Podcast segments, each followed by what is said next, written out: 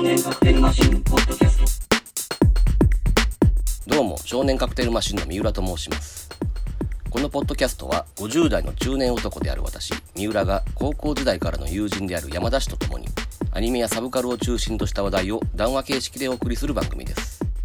第62回は銀河漂流バイファムにおける談義の本性最後を飾る後編です。終盤である第43話から最終回。さらにあの OVA を超えて総括を試みます。それでは続きをどうぞ。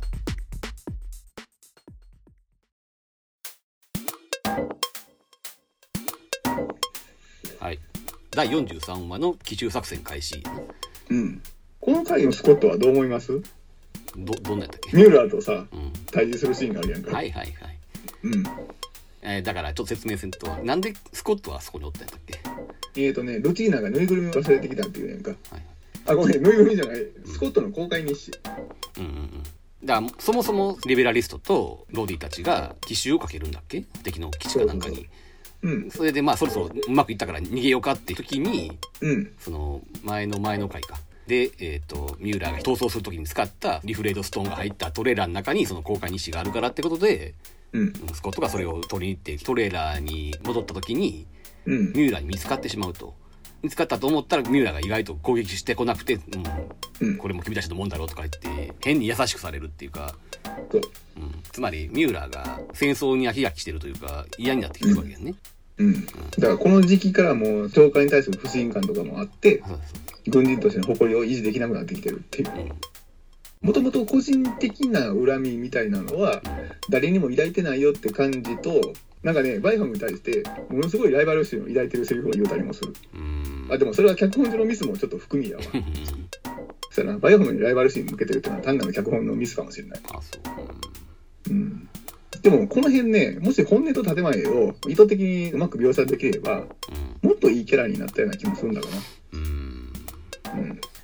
まあ確かこの辺りになってくるともういろいろ虚しくなってきてるわけだよねでそこでスコットがその公開日誌を取り戻して、うん。あの、このシーンのスコットの崩し方ぐらいが、俺もうボーダー上やね。これ以上ふざけさせたら俺もうアウトの領域に行く。うん。そこが割とギャグっぽい両うん時々ね、そう、コマ送りで見たらすごい顔とかが出たりする。うんそれがちょっとお前の中では許容範囲ギリギリやとギリギリ、もうね、ボーダーラインの戦場って感じ。コマ送りしないとわからないレベルから、だから一応アウトの領域じゃないね。そのギャグ描写みたいなものが一定のラインを超えるとやっぱりお前は心離れていくっていう傾向があるよねえーとな、やっぱだからスコットは、ベースは真面目っていうところは維持してほしいね。うんうんうん。だから、崩した状態がデフォルトになりつつあんね。なんかあったらこけさせたりとかさ、スコットがはいだんだんしつこくなってくるね、その辺のこすり方がう。んだんだん軽くなっていくしな80年代だもんねそうね。うんでまあ言っちゃ悪いけどアニメファンとかってそういうの好きなんだよなだから大受けやったりするねん、実際。市場プレビューとかな、見てると。ら時代もあるし受け方もあるからうん。しょうがなかったのかなって気もするけどね、でも悪いけど、俺、一時のさ、アニメのギャグに対する不信感っていうのは、大体この辺りから芽生え始めてきてる。うんうんうん。ギャグじゃなくて、ユーモア、喜劇やったら、うんクスッとくるようなアニメって何本かあるわけやからね。まあねそうだからやっぱギャグが苦手やねんね。ユーモアじゃなくて、アニメって。ううんん。だってやっぱりその、さっきも言ったけどさ、あの、スコットがな、軍人のふりしてって、あの回は俺ほんまにすごく好きやもん。うんだからさっき言いそびれたけどさ、その、スコットがもうバレるやんか。うんでもスコットがバレたと思ってなくて、まだ熱弁を続けるシーンがあんねやんか。うん艦長のふりして。うんでもそこで誰も聞いてないっていうシーンが俺すごく好きなのよ。もうだってローデン大佐はジェイナスに乗り込むことしか考えてないし、でジェイナスのクルーはもうバレたっていうあれやからもう次の行動に行かなあかんって。うんでもスコットだけが熱弁してんねん モニターの中で。うん。だからやっぱユーモアとギャグは違うよ違うねん。うで、ユーモアは別に不得意じゃないねうんうん。あ、そうでもないな。ユーモアもいろいろ厳しい部分はないでもないよな。これはだからうまくいってた例であって、あくまで。うんはい。ちょっと戻り戻りましょう。戻ろう戻ろうはいえーどこまでいった？えーとな、奇襲作戦開始の途中やんか。うんレジュメではだからもういよいよジェイナスとのお別れシーンですよ。うんうんだからバーツがもう今度こそ本当にさよならだっていう。国土星を脱出するな、その宇宙船の窓からジェイナスの残骸が見えるっていう。宇宙に上がるシーンで、そうそうそう。うんうんでボギーの方はそれをあの UO として認識してるからな未確認物体としてあ UFO? UO UO か F がついたら UFO やけども、はいはいはい。うん、 Unknown Object で UO な、うん。だから警告警告グレード5ただいま例の飛行物体が上空を通過します。でなお攻撃の熱源はまだ感知されませんっていう。うん。だからその13人が乗ってるな宇宙船を UO として感知してるからこういうことを言うって、うん。で離れていきます。どんどん離れていきます離れていきますってうわもうこれあかん 泣きそう ここで号泣と そうそうそうそう。うん。あるやんか、主を失っても稼働してるマシン萌えみたいなのが。うんラピュタのあの庭にいるロボット兵みたいなもんやなそうそうそうそう。うん。あのシーンのもうこれ最たるもんですよ。うんまあなうまいなとは思ったよ、うんうん。これがボギーで流された回とそうです。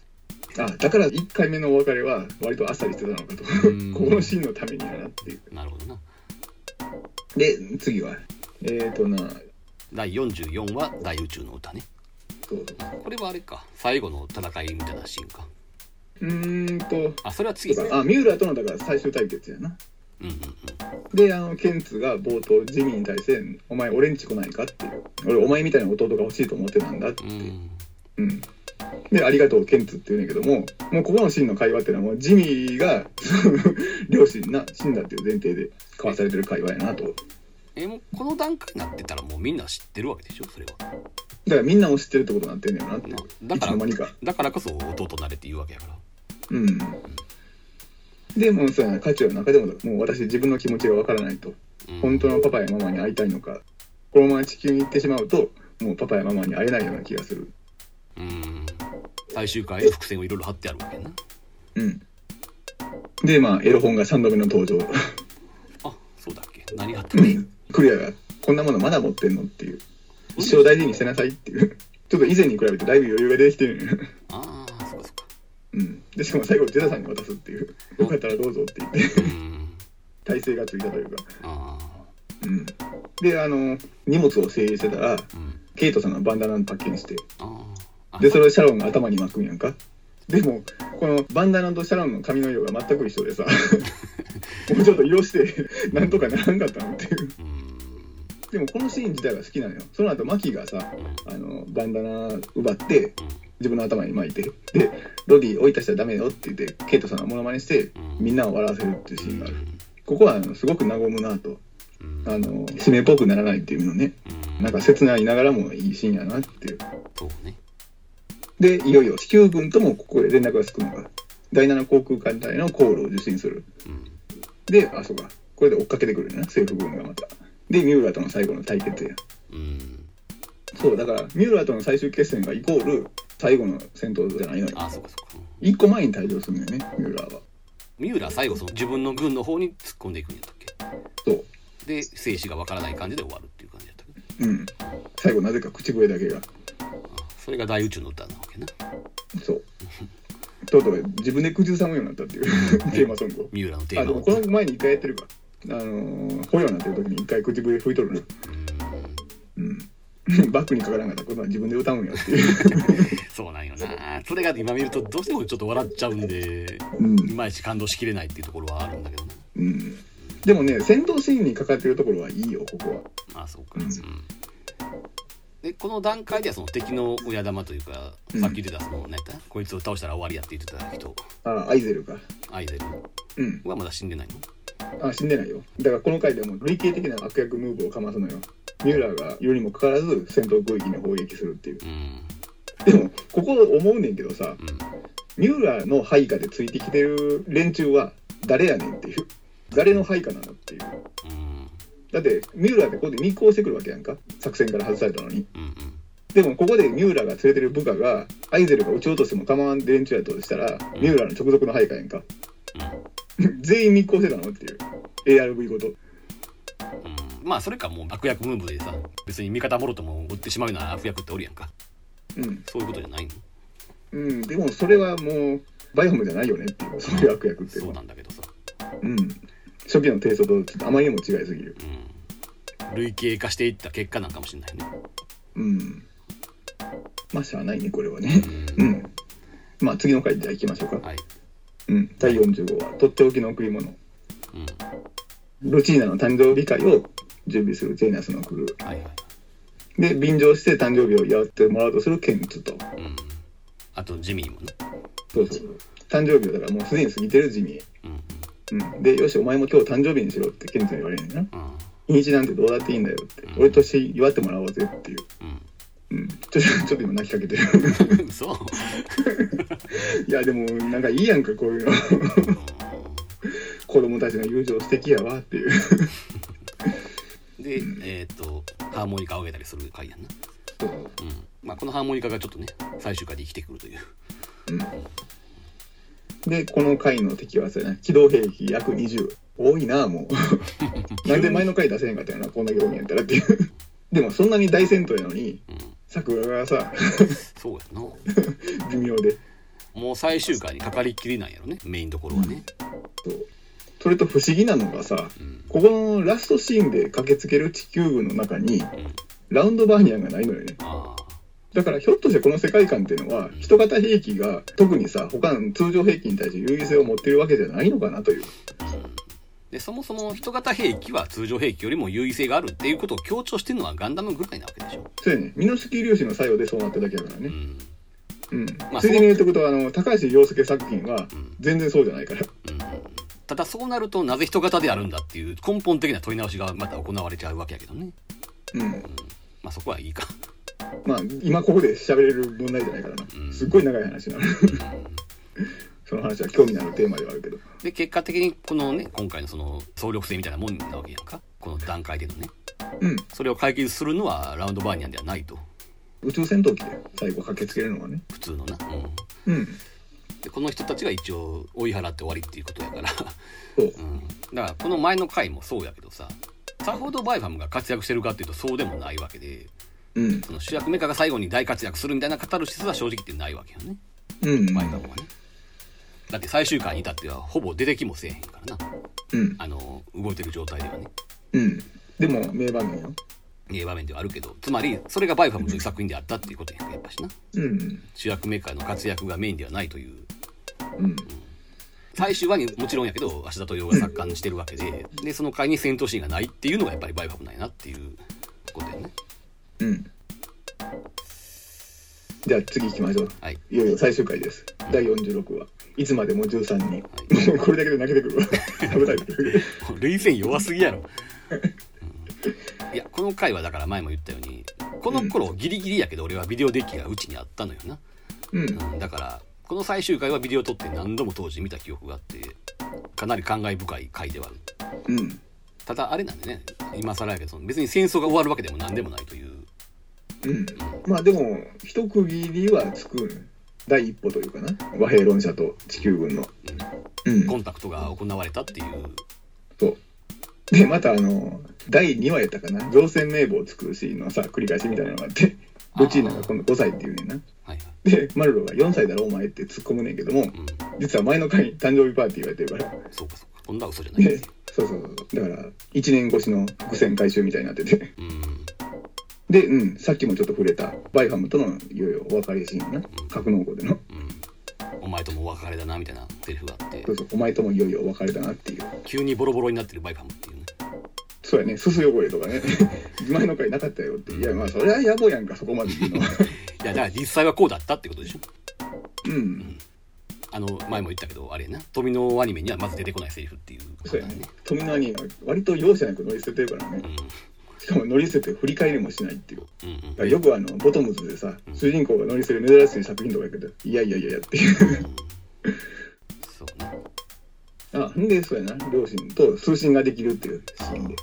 だから結局13人の親が直接会うシーンはとうとうないんだけど、うん。う、ん、交信だけはできるっていう、そう。うん。で、マルロが泣きながらな、どうして僕置いてっちゃったのって言っうんて、ママ探したのよっていう。でもあの時、パパと一緒にてっきり乗船したものと、ごめんなさいっていう。うんで、実はさっき、あの、言うたバイファムサーティと、この辺は矛盾はしてないのよね。うんうん1話の話？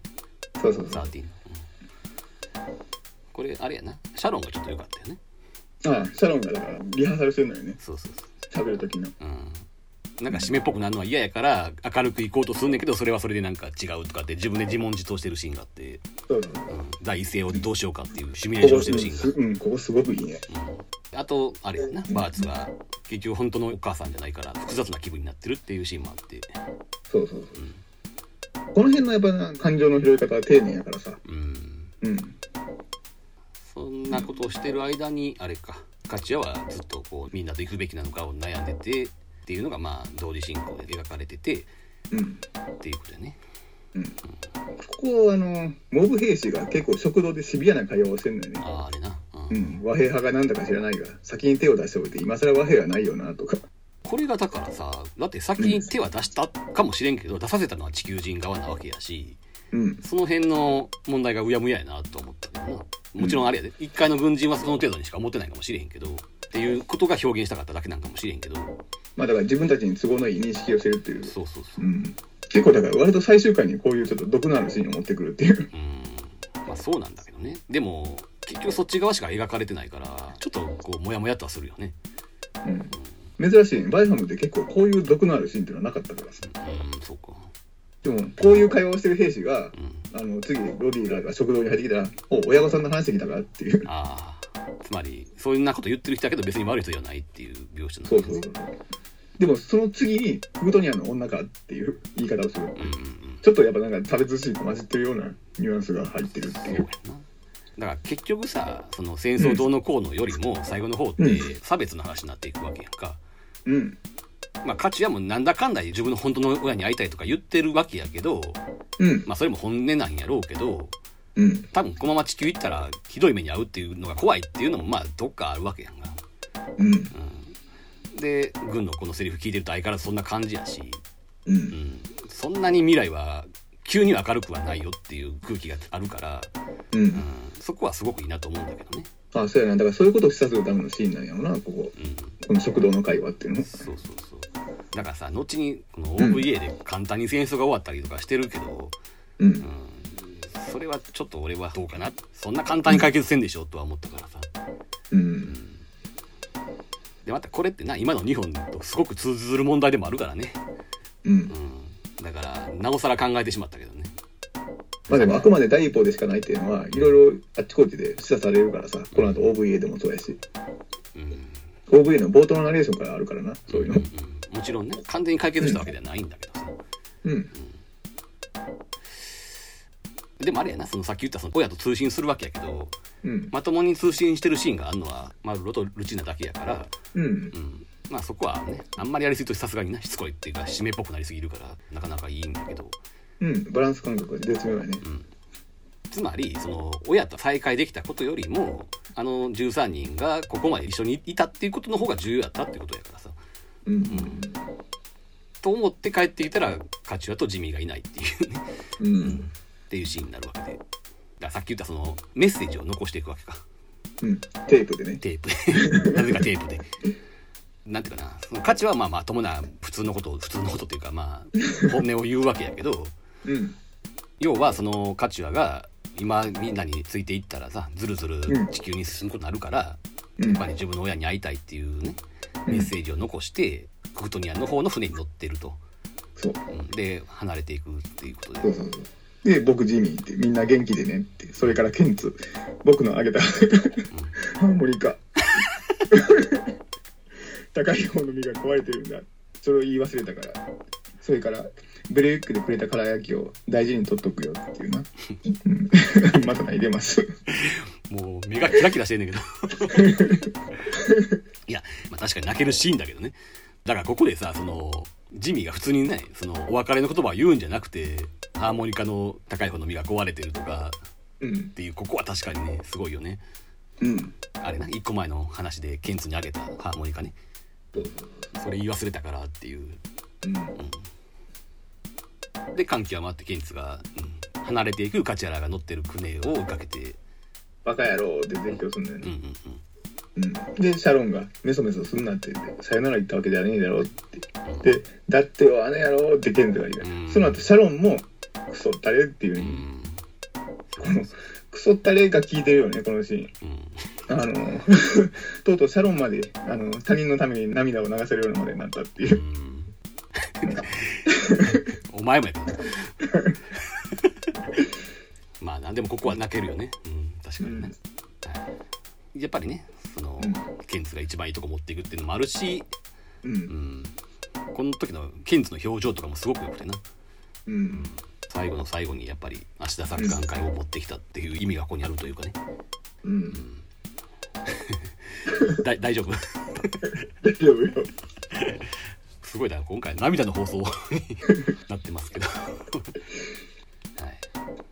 でこの後またさらにクライマックスというかね一番の見せ場というかねはい。ちなみにあれやんねそのほらうん。ジミーとカチャが残していったカセットテープと一緒にうん。紙飛行機が置いてあるわけけどあれはああ、一枚だけねうん。紙飛行機が添えられてた。でもあれやな紙飛行機って実はオープニングからずっと出てるわけやけどさお話の中に出てきたことはないやんなないよ。うんまあ唐突といえば唐突やねんけどなうん。しかもまあ、この紙飛行機を最後飛ばそうってアイデアは、脚本家の星山さんじゃなくて、文芸セットの人らしいねんけどね。ああそうなんや、うん。あんな重打シーンをうん。そうそうだからまあこんなん別になもう今更隠してもしゃあないから言うけどえっ、と地球側の戦艦？ああ、ヴァンガードね。うん。あの、砲塔を旋回させてさ、うんリベラリストの方の宇宙船に向けるのよね。うんうんうん無言でさ、うんあの砲塔を向けて誘導波まで出すっていうのはこれいいのかっていううんここでもう反撃されてもおかしくないような。そうやな。すごい危うい状況を作って、うん。でしかも発砲するのね。うん。発砲してなんか飛んでくんねんけどもう、ん。うん、熱弾ではありません。紙のようですっていう、うんそれを聞いてる時のカチヤの表情の変化がすごくいいんだよね、ああうんよかったよかった。うん、最初はもう恐怖におののいてんねんけどだんだん笑顔になっていくっていう。うん。あそこが実はね一番の俺泣きポイントなのよね。あのカットがうん。じゃあだったら今泣けよ。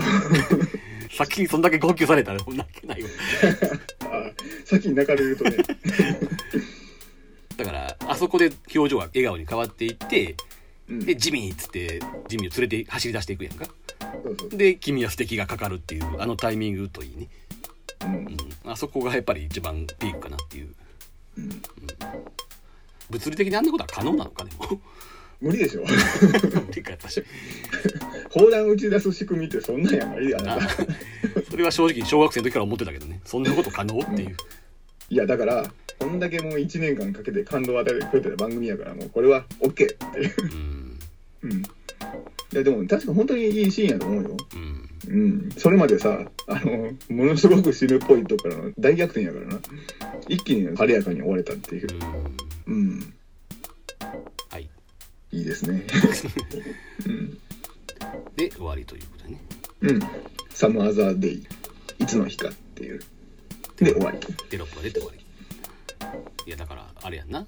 一応戦争をやってるアニメやしうん。ロボットアニメやのに最終回は全然そこは、まあ、全然っていうことはないけどさうん。解決せずに終わるという。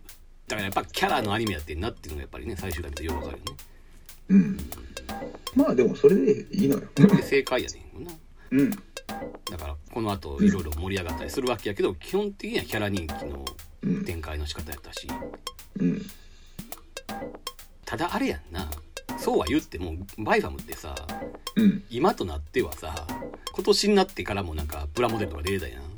ああそうやな。HG やって、うん、完全に新規で HG でバイホム出たね、うん。プラモの。だからメカよりキャラやったはずやねんけど結局最終的に残るのはメカやねんなっていうなだからメカファンの向上性っていうかさ、うん。まあ、あのガンダムウィングとかにも言えることやけどさ、うん。うん、あんだけキャラにキャーキャー入れた人は結構白状だよねって話をしているわけやけど。うん。そういう意味ではやっぱり今でもその例えばバイファムのプラモデルを買う人とかの方が全然好感を持てるというかね。うん。それは別に一度好きになったものを簡単に嫌いにはなれないでしょっていうさでもなそこはちょっとなメカの表現って常に進化してるやんか。うんうん。そのこの間出た HG バイホムがって当時のままじゃないねんで。分かってる分かってありとあらゆる最新技術が盛り込まれてさ。るうん。そりゃそうや。アップデートされてるから、うん。今のファン買うんであって。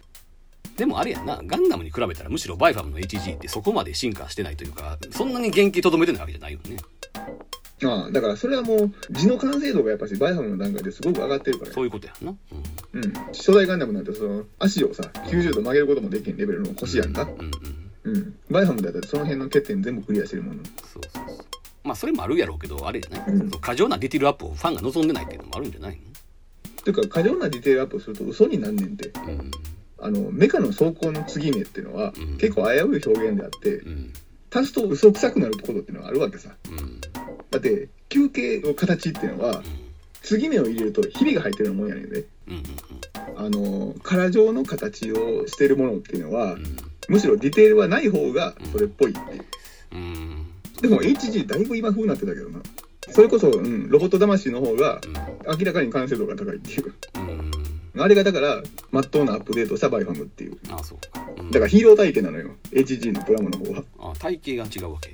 うんヒーロー体型だからヒーロー体型じゃない？やんかそれやっぱし。うん。ロボット魂は、うん、俺はもうバイファムの立体物として屈指の完成度だと思う。うん。だからそのロボット魂にしてもほぼほぼ一緒やんかその元のやつとさ、元っていうのは83年のそうそう。スタイルってこと？うん、それをまあクリーンアップしたっていう感じやん。そうそうそこれが理想の形なわけでしょ？むしろ。うはい。もう見事としか言いようがないうん。アップデートだと思う。これやっぱり元のデザインを愛してるからっていうことだよねうん、てか元の段階で十分完成度が高いから。うん。元の完成度がうん。高い。あーだからここも難しいんだよな、何をもって高いとするか低いとするかっていう。だってそれこそ一番最初のさ腰も曲がらないガンダムを愛してる人だって要はいまあるわけ。さ、まあな。うん、であれに対して完成度が低いって話じゃないやろ？やっぱりそれは違うやんか。あの段階であれを提示できたからガンダムっていうのはやっぱヒットしたわけだしっていうな、いう意味の完成度はあるわけやしまあ何しかさ今年になってもそうやってなプラモデルとかが出てる以上さ、まあ、正直言ってバイマムでそんなに振り返られる作品じゃないやんか広く、うん。だけどやっぱりメカだけを出続けてるっていうのはね単純にあれやでメカファンの愛情ってすごいなって感心してんだけどさ、うん。じゃあまあそれはいいとしてじゃあ早漏に入ろうか。え待って。なんかああそうかそうか。OVA がもう一個残ってんのか。いや今俺ボケかと思ったわ。そんなに語らなあかんもんなのこの OVA はえーとないや大事です。はい。言わせろ。喋らせろ。どうぞ。OVA の第4作、えーとねうん、ケイトの記憶涙の奪回作戦。まあ一応だから最終作というかまあ13を除けばやけどね。時系列的には一番後ってことやね。うん。これがねでもどうやらねバイファム新シリーズっていうのを続ける話があったらしいという。うんというのも、これね結構ね1時間の OVA にしてはさすごく気合が入ってる。曲なんでさ新規書き下ろしの曲いっぱいあるしね。うん。ただまあ続かなかったけども。うん。まあ逆に続けるとして何すんねんっていうのはあるけどな。これはだってもう唯一の取りこぼし取りこぼしとまでは言わんがファンならさうん。ちょっと心の片隅にチクッと残ってた問題を解決して一応まあ本当の完結編みたいなさテイストも持ってる作品やから。うん。うんなんでしょう？な何夫婦って。いや俺は正直この作品はかなり複雑な気分ですよ。いや俺もこう言いながらかなり複雑よ俺かと思いは まあいいやほんで続けて。うん。はい。でさっき言ってた問題あるやんか？戦争が別に終結したわけでもなく最終回って話な。うん。でこの冒頭のちょっとナレーションにあるように、ん。両政府とも高級和平への道を探し続けていながら、うん。一方で一触即発という緊張関係は依然として続いていたのであるっていう。うんそこまで楽観的な未来にはなってないってことやねそうそう。で、えっとまあ、劇中の登場人物がまあ再会しててで1年ぶりみたいなセリフがあるから、まあ、少なくともテレビシリーズの最終回からは最低でも1年は経ってるという。なんか拍子抜けというかこういうのってさみんなが再会するんやとしたら再会の喜びを描きそうなもんやんか。うん。もうある程度のメンバーはすでに 集結済みっていう、うん。あれっていう感じではあんねんけど。出会うシーンがない。そこがメインの話ではないってことでえっ、とそうやな。ジミーが双眼鏡でなんか見覚えのある女性の影を見つける、うん、まあもう言っちゃうと、ケイトさんにそっくりな。うん。もう別そにあれっからだから。ストーリーなんか別に説明せんでいいで。大体のこと。で、かかいつまんでいく、ううん。ん、まあケイトさんが言ってたって話やからさ要はさ。そう。だからミューラーも出てきますしっていう実は生きてたっていうな、だから死んでたと思われてたこの2人のキャラクターが生きてましたっていう話なわけね。一番メインの話はね。うんで、うん、そうやね。カラヤキョとハーモニカを大事に持ってるあのケンツとジミーっていうのはいいよねそれぞれ、うん。そういうところは、うん、ちゃんと抜かりなくファンサービスをやってはいるんだけども、ん。待って急に話が変わるな俺レジュメのあれが女性キャラのパジャマ。全員消えた12人の時と同じ衣装っていう。ああそうやったそうやった。俺、うん、最初ギョッとしたもん。えっていう。うん、うん、あれはなんかあれやな。もう設定置くの邪魔くさかったんかなって思ったけど、俺あの OVA が急にインサートされたんかなと思ったぐらいあれって色まで一緒っていう。うん。5人ともあり一緒っていうかったそれとちょっとあ嫌やなと思ったのがここのシーンってまだ結局覗きの話が蒸し返すわけやんか。うんうんうん。その時ねケンツの股間にねもっこりが起きてて。あああったあった。はいはいはい。うん。これはちょっとやったらいけない悪ふざけよね。うんまあでもこの後の話からするとさまつな話やなそれ。もうんさまつだから一緒なのよ。あの携帯12人の時と。うん。一個一個はうん。それほど気にすることでもないがうん。これだけの数で来られるとちょっとなっていう。うん。うん。そうだからスコットも登場するけどさもう3枚目グーセがすっかり板についちゃってっていう。何かやることにさケツまずいたりな規制発したりさ。はいはい後半の展開が特にそうやけど確かにここのスコットは俺ですらちょっと目に余るというかね、うんうん、やりすぎ感は拭えないな、はい。いやでももうデフォルトがギャグキャラになってそるうそうそうそう。まず真面目なキャラクターっていうのはありきで、そっからたまにギャグに崩すっていうのじゃなくて。うん。まああのテレビシリーズの時はもうボーダーライン上って言ったけど、うん。もう完全にアウトの領域に来てる。うん、うん、それはわかるよ、うん。でえーとなうん。まあ三浦がなこの OVA でも再登場するから、今ちょっと言うとくけどもうんライバルキャラクターを出すっていうのがうん。そもそもバイファムっていう作品に合ってるテイストなのかって言うたらそれまでなんだけどもうん。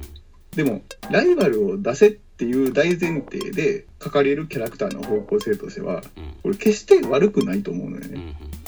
あのロディとかカチュアがあのてかカチュアかがこの作品のさ用とまでは言えんのか。だから光と影というかな。まあまあ言いたいことはわかるよ、うんそうそうそうそう。三浦はだから影の方を担当するキャラクターやんか。うん。地球人とクトニャンの根血で地球人と協調できたカチュアと。できなかった三浦っていう。それはだからまあ狙いとしてはすごくわかるやんか。うん境遇は似てるしね、そうそうそう。うんただまあ描き方としてうーん。さっきもちょっと触れたけど、うん。本音と建前をねコロコロっと変える捉えどころのない感じっていうのは嫌いじゃないのよ。そういうとこも含めて。あと個人的なキャラデザも好きやしね。うんデビッド・ボーイがモデルなんやっそうそうモデルになってる。例えばその何？テこ入れの象徴として三浦ってキャラクターの存在を割と腹立たしいと思ってる人もいそうやけども俺はね不憫なキャラクターっていう印象。うん。もうちょっとうまく立ち回れなかったのかなっていう脚本の手腕でって。でもそれは逆に言うとそんだけ逼迫してたっていうなうん。現場がっていう。まあそうな裏返しでもあるやろうからな。うん。だからそれの事情も理解するし。うん。うんつまりライバルキャラを出すことによってもうちょっとあれやろ？ロディをヒーローっぽく扱いたいっていう意図っていうのがすごく透けて見えるからさ。そう。だからヒーローとして扱うこともどそううやそっからまず問題なわけやけどなそっからバイファムの思想とは離れちゃってるわけだけど。うん。あくまでこの普通の少年少女たちがもがく話でやったはずなんだからうん。あんまり常人離れしちゃったらまずいわけだよね。うん。エリートパイロットと互角に渡り合っちゃったらちょっと問題があるわけだ。うん。もうその問題はどうしても残るけどねうん。でもキャラの内面としてはだから別にロディ自体にライバル心を抱いてるわけじゃない。バイファムっていう戦闘メカに対するライバル心はどうやらあるみたいやねんけどさ。だからバイファムを執拗に追いかけますけどもバイファムの中に乗ってるのがロディって少年やと気づいてからはなんかね敵みたいなのむき出しにしなくなるやんか。でもその頃同時にその軍が嫌になっていく描写が同じタイミングやからさ。似てるタイミングではあるが同じではないけどなうんまだだってあの自分の現代に復帰しようとするっていうのはまだ軍を信じてるからであって近いタイミングではあるけどもな。まあ何にせよ軍に所属してること自体に疑問を感じ始めちゃうんだからそこでこうライバル的な設定はもうほぼ意味がなくなっていくという。うん。だから人間味はあるんやけどもまあありすぎたというかさ。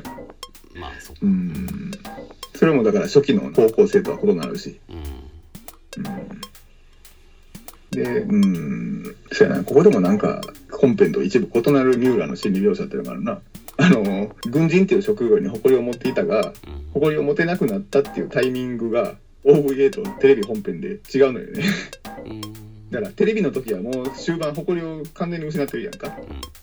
ところがこの OVA でロディと会話する時っていうのは実はあの収容所に入れられてなテレビのエピソード以降生きてて。うん。でそこでケイトさんと会ってケイトさんが地球軍の情報を引き出すためにうん。ものすごい拷問を受けると。うんその拷問を受けたのを見て軍に誇りを持てなくなったって言ってるやんか。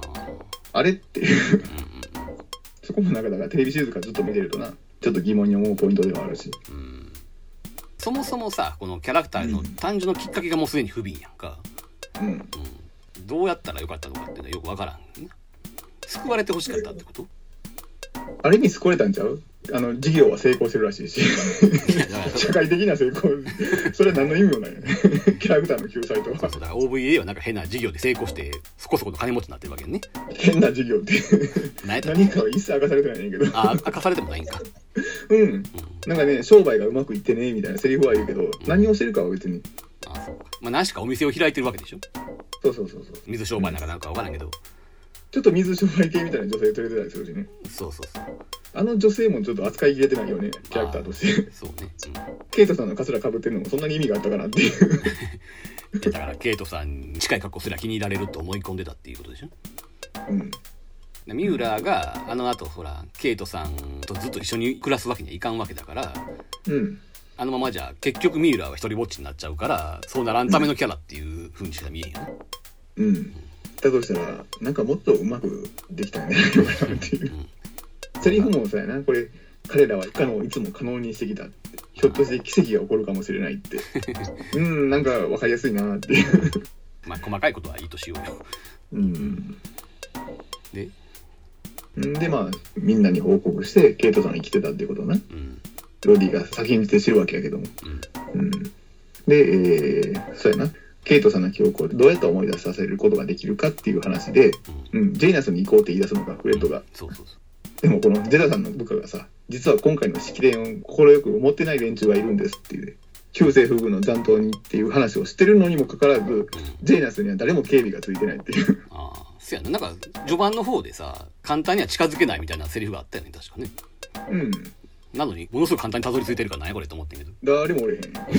しかも中にこの訓練用のバイフも残ってんねんで。そうそうそう。例のスコットが一回乗った黄色いバイクもな。そうそうそうそう。そうそれが出てくること自体はいいのよ。ちょっとニヤッとさせられるものはあるんだけど。軍用機がこんな野放しにされてるといいのか果たして。うなだからそういうことを言い出したらキリがないんだけど。キリがない。うん。でもそんなことしかないんだもの。この OVA う他にもあんねんでいっぱい小ネタは。ーんこネタまあうん。後半でみんなでキャンプすんねんけどさ、うん。ここで初めて気づいてんけどみんなの服装季節感バラバラっていう。だからさ。キャミソールの人間おるわ。セーター着てるやつおるわ。でしかも焚き火してんねやんか。季節いつなのっていう。北斗星は昼間と夜では全然気温が変わんのよああなるほど。じゃあそそれでいいです。だからまあツッコミどころはもう無数にあんだよ。うん。でもまああれでしょ？存在意義があるわけでしょ？この OVA に。いやもう結論を言えと。じゃあもうあとラストシーンしかないんですけど。うん。あラストシーンな。うん。だからここではもう結局ケイトさんの記憶を戻すことはできなかったってことでうん。もう解散ってことになるやんか。うんうん。ここのねちょっとねビターな感じは俺結構好きなのよ。うん。シャロンがさうん。あの俺よりやっぱケイトさんの方が似合うよって言ってバンダナ返してうん「さよなら」っていう。うんもう言葉が続けられへんからさ。うんあのシャロンがよ、うん。うん、あとロディのセリフね。ケイトさんもし思い出すのなら楽しかったことだけを思い出してください。このセリフも切ないしさ。だからこういうビターな感じも悪くなかったんだけど最後ねシャトルのタキシングの爆音を聞いてさ記憶が戻っちゃうのよねうん。ケイトさん泣きながらその手を振るカチュアの笑顔を見てうん。みんな全員察するのよね。何が起こったかを。うん。でここのロディのさ「うん。待ってください。今素晴らしいことが起こったんです」ってなんかこういうことをいちいちね言葉にするでしょこの OVA は。さっきの三浦のこの「奇跡がどうこう」っていうセリフとかさ。うん。ちょっとね。でしかもそのシャトル引き返してくるけどこれ一般客も乗ってるのにな。そうそうそこの13人の貸し切りなともかく。そういうとこもな。うんただこんだけ突っ込んだけどもはい。まだ言いたいことがあると。うん。もうじゃあ総論いきましょうか。はい。もうねカチュアの笑顔を見れただけでもう十分。この OVA は。それだけで価値がある。やっとカチュアはトラウマから救われたんやって。うん。なんぼねあの12人がさ他のうん。ケイトさんがああいうことになったのはうん。別にカチュアが原因があるわけじゃないとみんなが許してもカチュアが果たして自分で自分を許せるかどうかっていうのがあるやんか。うんその辺の葛藤ははっきり描かれてなかったにしろね。うん。だからこの OVA はカチュアを救うためにねその呪縛からうん。作られたんだよ。うん。だからもう存在してるだけで十分 この OVA は。はい。エピソードとして。うん。素晴らしい。はい。俺はそれと真逆の感想を持ってますけどまあここでは言わへんけど、うん、言うとこが いやもうええって別に。ファンが納得してるならそれでいいんじゃないかなっていう。あじゃあもういい。カット前提で喋って三浦が生きてるのもどうかと思うねんけど、うん。うん、ケイトさんの件に絞って言うとうん。んそうやな。トラウマっていうのはね一生引き受けなきゃダメよって話を。そこまで救わなくていいっていうのが俺の結論やね。はい。それはやっぱりねキャラ人気が膨れ上がったゆえの功罪やと思う当時のね。うん。だからこのポッドキャストでもちょいちょい話してるけどさやっぱりなストレスフリーもやりすぎるとな、うん。うん、見てる間はスッキリするかもしれんけどねただ単に印象が薄くなっちゃうだけっていうか、うん、やっぱりね罪というのは誰だってあるわけだからうん。しかもそれはね別に価値はだけの罪やとは思ってないし、うん。まあ、自分で自分を許せないって言ったけどうん。そんな罪は誰もが引き受けて生きていくべきだよっていう話うん。だからこそ作品に厚みができるんじゃないっていう苦いテーマやな。苦いけどそういう苦いものも含まないとうん。作品として薄っぺらくなるだけやと俺は思うよ。うん。ただまあそんなことをね別にバイバンファンに押し付ける気はないけどね。うん。それは人それぞれ思うことあってもいいんじゃないっていう。うん。ただ冷静に見てさうん。さほどそんなめちゃめちゃファンっていうわけじゃない俺の立場から言わせればうん。こんだけさっきからお前が羅列したような矛盾をいっぱい入れてさ、はい。うん、三浦もあんなことなっとるしなんか引っかかる設定をいっぱい詰め込んだ上で食材されるのかっていう。さ気はどうしてもしちゃうからな、うん。うん、俺は個人的にはやっぱり罪というのは自分で受け入れた上で食材されるべきだと思ってるんで。まああの一定の説得力は感じるだけに具の出ませんけどね。やしあれね、うん。基本的にはバイファムのファンはこの OVA をそんなに受け入れてないっていう印象やってんけどねまあね、うん。ここからだから新しいニューバイフォンは始まらなかったわけだから、うんうんうん。結果的に。そうそうその結果もやっぱり何かを物語ってるしささすがのキャラ人気がすごかったバイファムといえどもこの展開はみんな受け入れなかったんじゃないのっていう印象があるけど、もしこれが大ヒットしてたら翌年は今度クレイク博士が生きてたとかなんのかな。うん。まあやりかねへんや ん、記憶喪失になってて。う んもうな俺その記憶喪失とかいう設定を安易に使うなよって思っちゃうどうしてもね。うんまあ個人的にはそう思うよ。だからやっぱりねアニメとか子供の見るもんやからとはいえさある程度の罪というのは引き受けるべきだと。引き受けたからこそその人を許そうと思うわけであってさこっちも。あうん。なかったことにされるとちょっとねっていうのはどうしてもあるけどね。ただそれでそのなんていうかな価値がもうかわいそうでしょうがないって思ってるファンの人がうん。救われるならもうそれでいいけどねっていう、うん、それはそれでまあ一つの食材の方法であろうとうん、でさらに俺打足ついでにな。もうこの OVA そのものが打足やねんから、まあね。こういうな記憶が戻りましたってエンドやったら、ん。もう打足ついでにエンドロールにかぶってくる絵は、もう本当の笑顔で笑い合う14人で行こうよっていう。結局何や使い回しやんか。エンドロールの絵は本編の。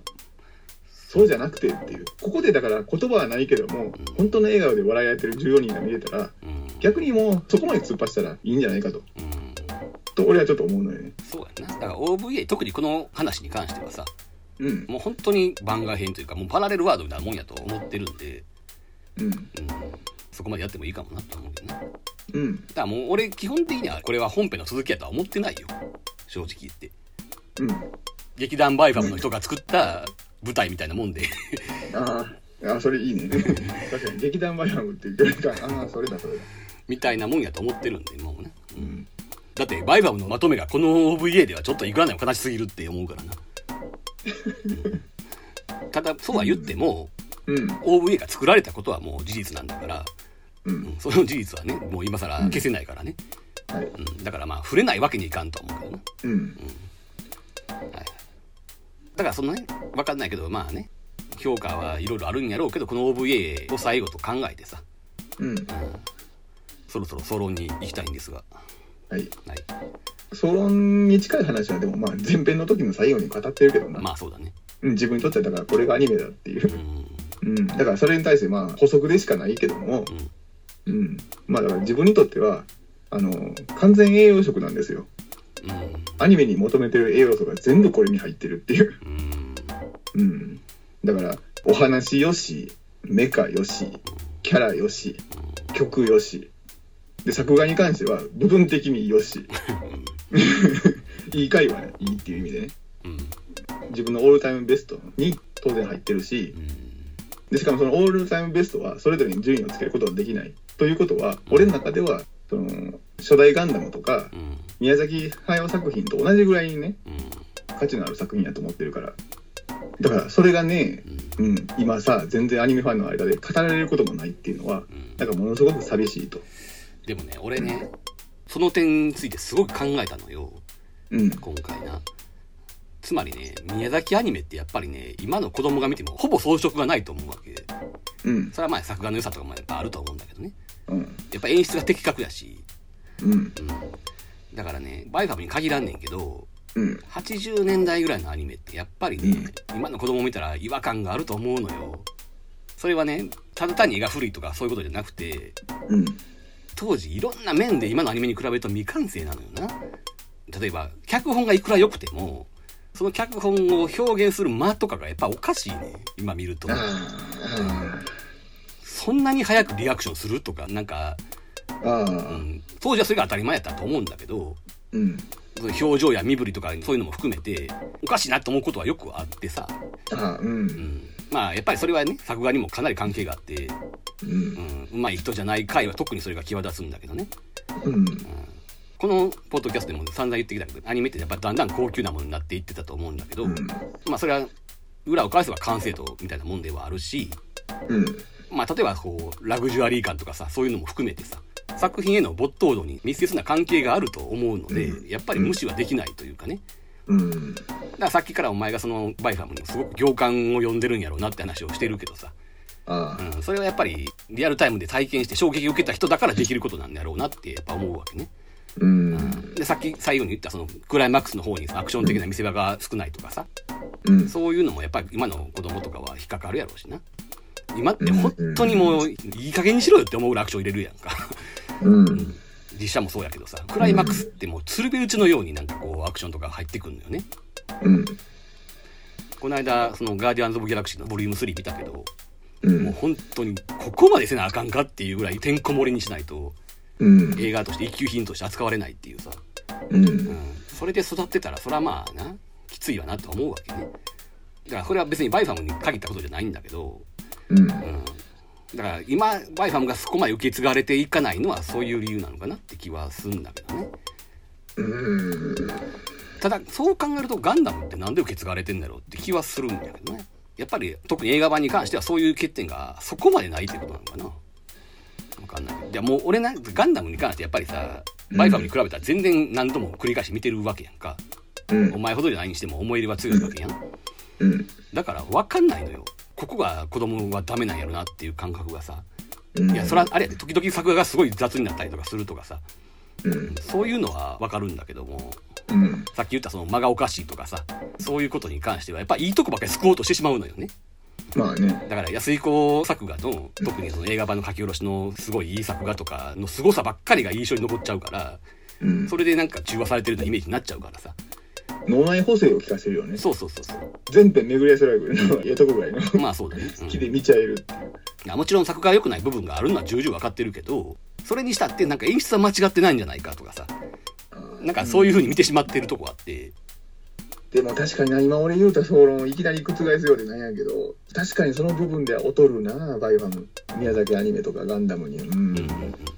まあでも分かんない。今の子供からすれば同じようなもんかもしれんね。その完成度っていう意味ではねうん。安井子作画の表情がいくらすごいとかって力説してもさ伝わらんかもしれへんし。うん。今のトレンドの絵じゃないわけやからな。うん。ただまあなんつうのかな。逆に言うとお前ぐらいの立場になればうん。そこを感じずに見れるわけやん。そのさっきから言ってる行間を読むとかうん。足りないところを自分の頭で保管するとかさ、うん。うん、そういう見方ができるっていう80年代に幼少期を過ごしたな、まあ、ある種特権と言っていいと思うんだけどうん。つまりさ本来の脚本家がやろうとしたことを救い取ってみるっていうさ。うん。なんやったらひょっとしたらね脚本家が意図してないことまで救い取ろうとしてる感さえあるからさ でもまあそれはそれでやっぱり作品を愛してるからこそさできることやろうし。うん。だからそれは別に悪いことでも何でもないけどうんただまあ今に語り継がれていかない理由はそこにもあるんやろうなとは思うからね。うん。うんだからさお前にとっての80年代ってのはすごくでかいんやろなって改めて思っちゃったよねうん。完成度の欠如を補完できるっていうのはやっぱり80年代の郷愁が強いからなんじゃないかなっていう気もするからなうん。ちなみにさバイファムが好きなのはよう分かったけどうん。そのなんだろうね作画以外でいろいろ問題がある作品であるみたいなことは思ったりはしてるわけ？それともちろんよあ。というか、そういう指摘も俺は今日散々してきたように思うけど。そうかそうやなうん。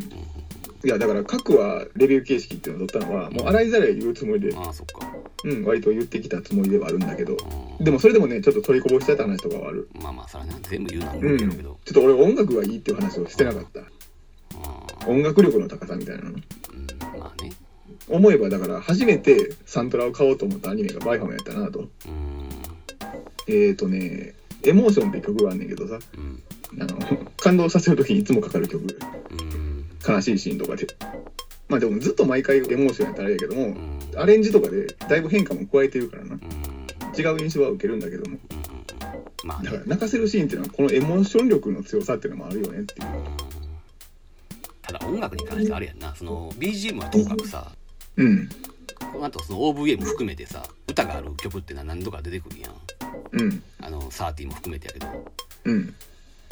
それはでも最初にあんな「ハローバイファム」っていうさうん。まあ当時としてはかなりセンスのいい曲が始まったにもかかわらずうん。後の曲ってのは基本的には後退戦だよねうん。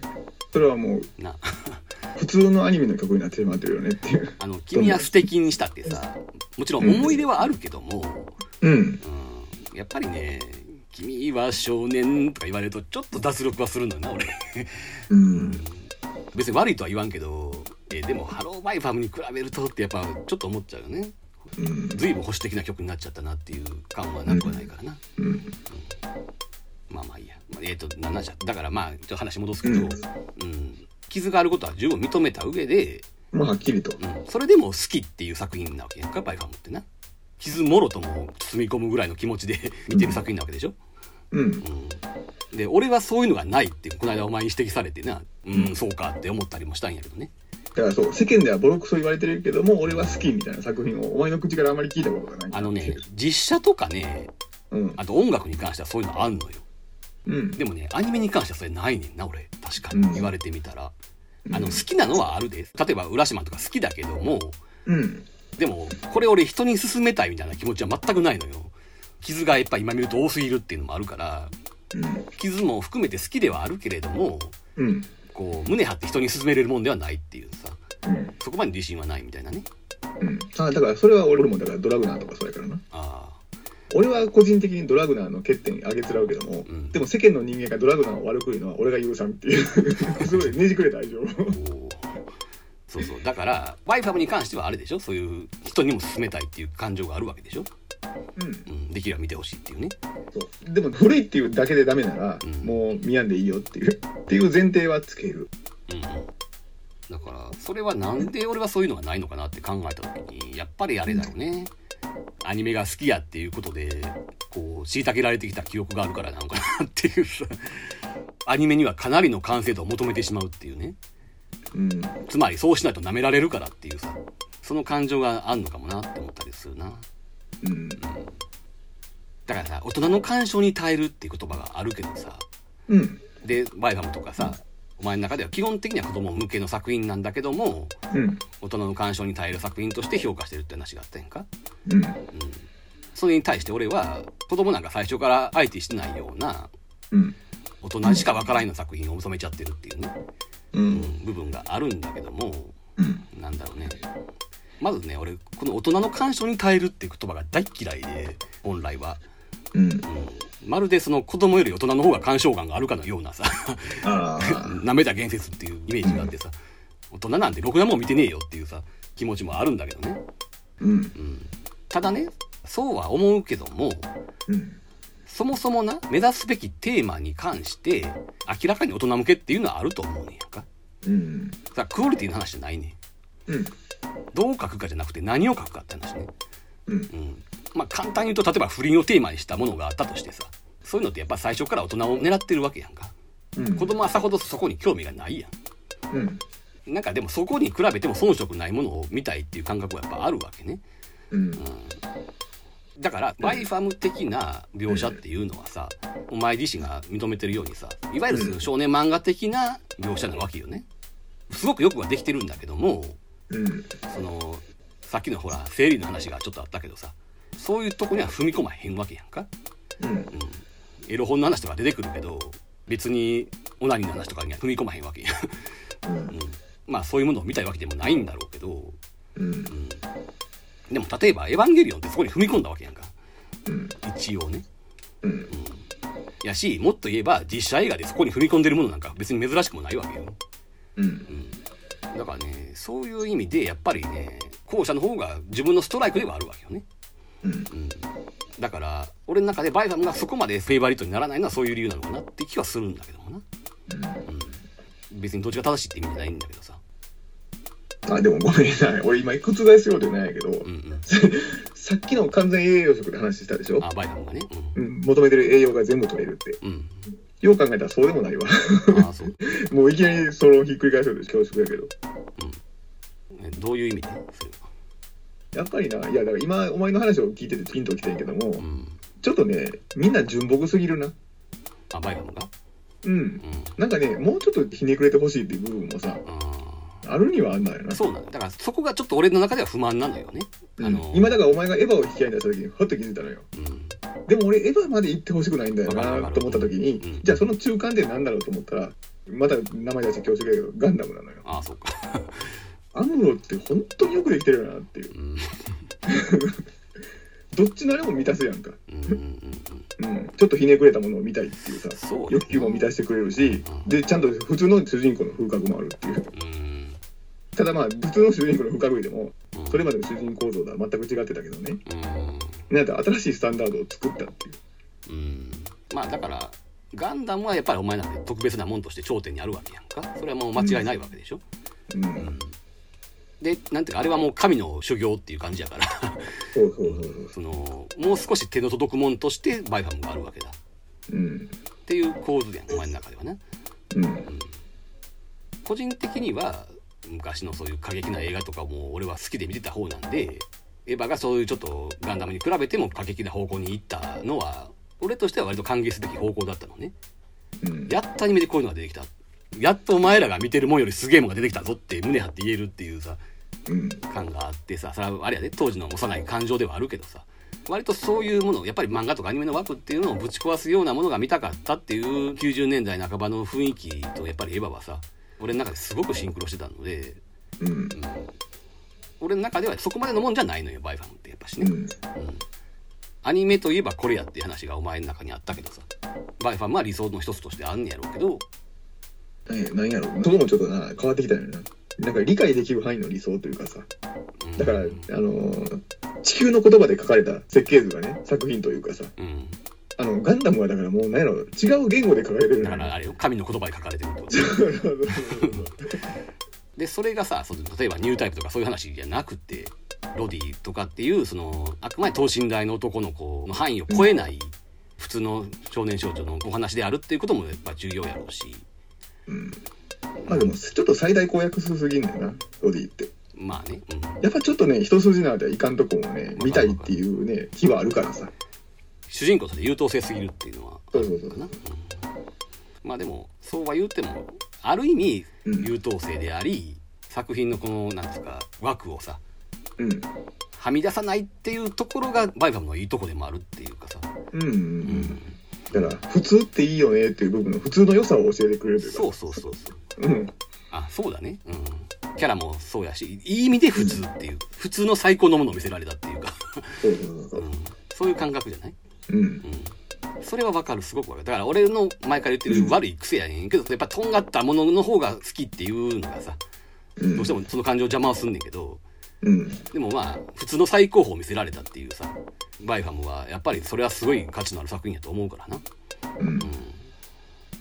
ただしそれが今の若い世代に通用するかっていうとさっき言ったような理由でやっぱり難しいとは思うけどね。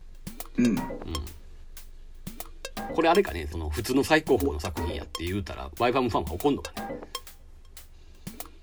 いやーさすがにそんなことはならんと思うけど。ここまで聞いてきたら通じると思うよ。こうん。こまでのことをちゃんと聞いてくれたらな。うん。ましてあんた この作品泣きながら語ってくるやつがそんな悪意があると思うかって話。まあね。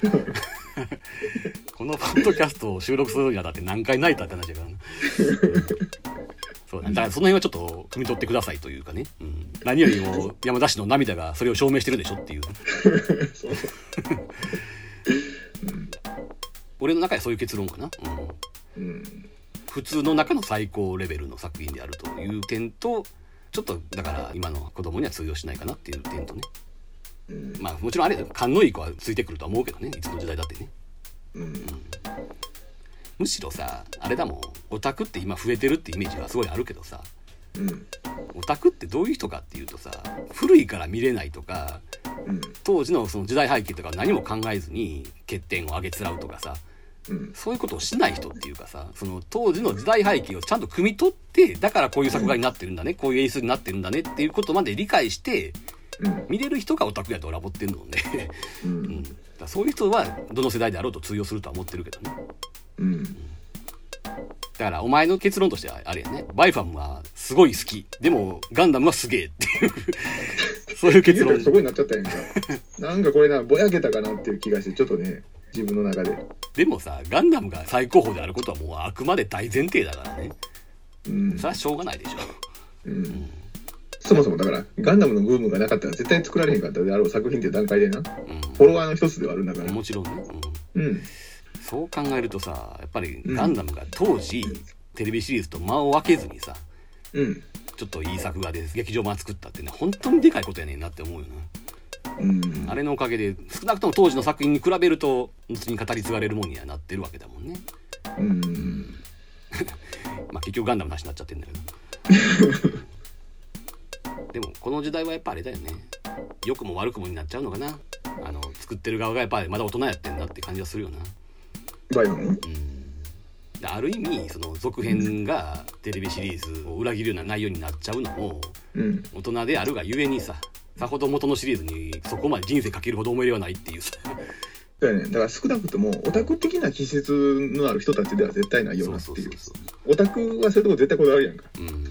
この時系列ならここは整合性を持ってみたいな。そう。だから同時期で言うとやっぱりマクロスなんかはそういう感じがあんねんけどさワイファムはそうじゃないんやなって感じがすごいするよな。うん。でまあおおむねそれはいい方向に出てるとあの続編に関してはともかくねうん。この辺がだって最後じゃない？そういう大人の目線で作られてる作品っていうのはな。この後どんどん子供っぽくなっていくからね。子供っぽくていうかオタクっぽくなってるわけね。特にロボットアニメに関してはね。うん。まあもちろんそれによって得たものは大きいんだけどね。うん。それがなかったら今のガンダムの流星はなかったやろうし。うん流星質があることが正しいかどうかっていうのを含めてまあもう一回ひっくり返すけど。なまたありやねんけど。でもねさっきの話に戻るけどつまり正しく忘れていくことが大人になることやとすればさ、ううん。ん、かつて大好きやったものをさ特に理由もなく忘れていくことが大人になることやとしたらうん。別に俺はそれが正しいとは今んところ思えないな。うん。そこの話は続けないけど続けもたらもう一回分ぐらいになるから はあれやなお前は複雑な思いがあるようやね。ものすごい複雑うん。いやだからなその80年代前半っていうガンダムがあってさうん。まあ79年から始まってでもまあ流行ったのは80年代頭なわけでうん。そっから83年うんマイファムがあってさっき言ったようにガンダムフォロワーなわけやんか。うん。でこっからまあちょっといろいろあるわけやんか。うん。その80年代後半っていう時代もそうやけど、ううんん、ロボットアニメもまあいろいろ紆余曲折ここから始まるわけでさ、ううん。ん、そういう意味でやっぱり最後のかけねなしに幸せな瞬間だったのかもしれないね。うん。しかも子供としてそれを見れたっていうことでね、うん。うん、こっからやっぱりオタク的ななややこしい要素がいろいろ絡んでくるだろうからね。うん。あそうやね。だからアニオタ的な感性じゃない作品で見れた最後の作品かもしれない。テレビの前で手に汗握りながら見てる子供っていうポジションでいられた。それでハマれた最後の作品かそうやなうん。はい。っていうことでバイパム会はこの辺で締めましょうか。なんかなんやろな。今ちょっと自分の中で総論をひっくり返しちゃったせいですごく大きく今敗北感として。そうなん。あれっていうそんなはずじゃなかったのにっていう。そやなひねくれが足りんっていう。しかもちょっと薄々気づきながらよ。あの最終回の時にあったやんか。あの食堂の兵士の会話でな。バイフォンには珍しい毒があるっていういやだからさそのひねくれとかそういうのを欲するのってやっぱりさある程度の年齢になってからやんか。うん。さっき言ったようにそのお前がその14人目のクルーとして純粋に見れたっていう意味ではあそのひねくれはいらんのじゃないの？ああなるほど。うん。あの思えばその頃は初代ガンダムもビターテイストを求めて見てたわけじゃないから。ねそうそうそう、うん、うん。まだ純粋に見てた時代やんか。うん。その栄養食っていうさっき言ったな言い方はまあちょっと違ってたかもしれんけどさ、うんうん、そういうのやったらさいろいろ考えるからねもちろん。うん。子供時代の思い出として最高の作品であったと、うん。そういう幸せな作品だったんじゃないっていうことよね。うんうん。なんやったらもう今喋ってることあの「君は素敵の歌詞とも一致するしね。あの時のときめきを 確かに思い出せるけど。君は少もう年二度と感じることはできない。そっかそっか。あ綺麗。まとめ方が何段やったなこの結論にたどり着くまで。もうできればポッドキャストのこのバッグに「君は素敵をかけたいぐらいの。許されるな。ら じゃあまあそれなりにまとまったところでこの辺で今回終わりましょうか。うん。いいですかね。はい。はい。まさかここで奇跡の逆転するとは思ってなかった。まとまったって。まとまった。うん。オッケーオッケー。じゃあ、うん。うん。今回ここまでということではい。いいですか？はい、はいお相手は、えー少年カクテルマシンの三浦とえー山田でした。はいということで、えーさよなら。さよなら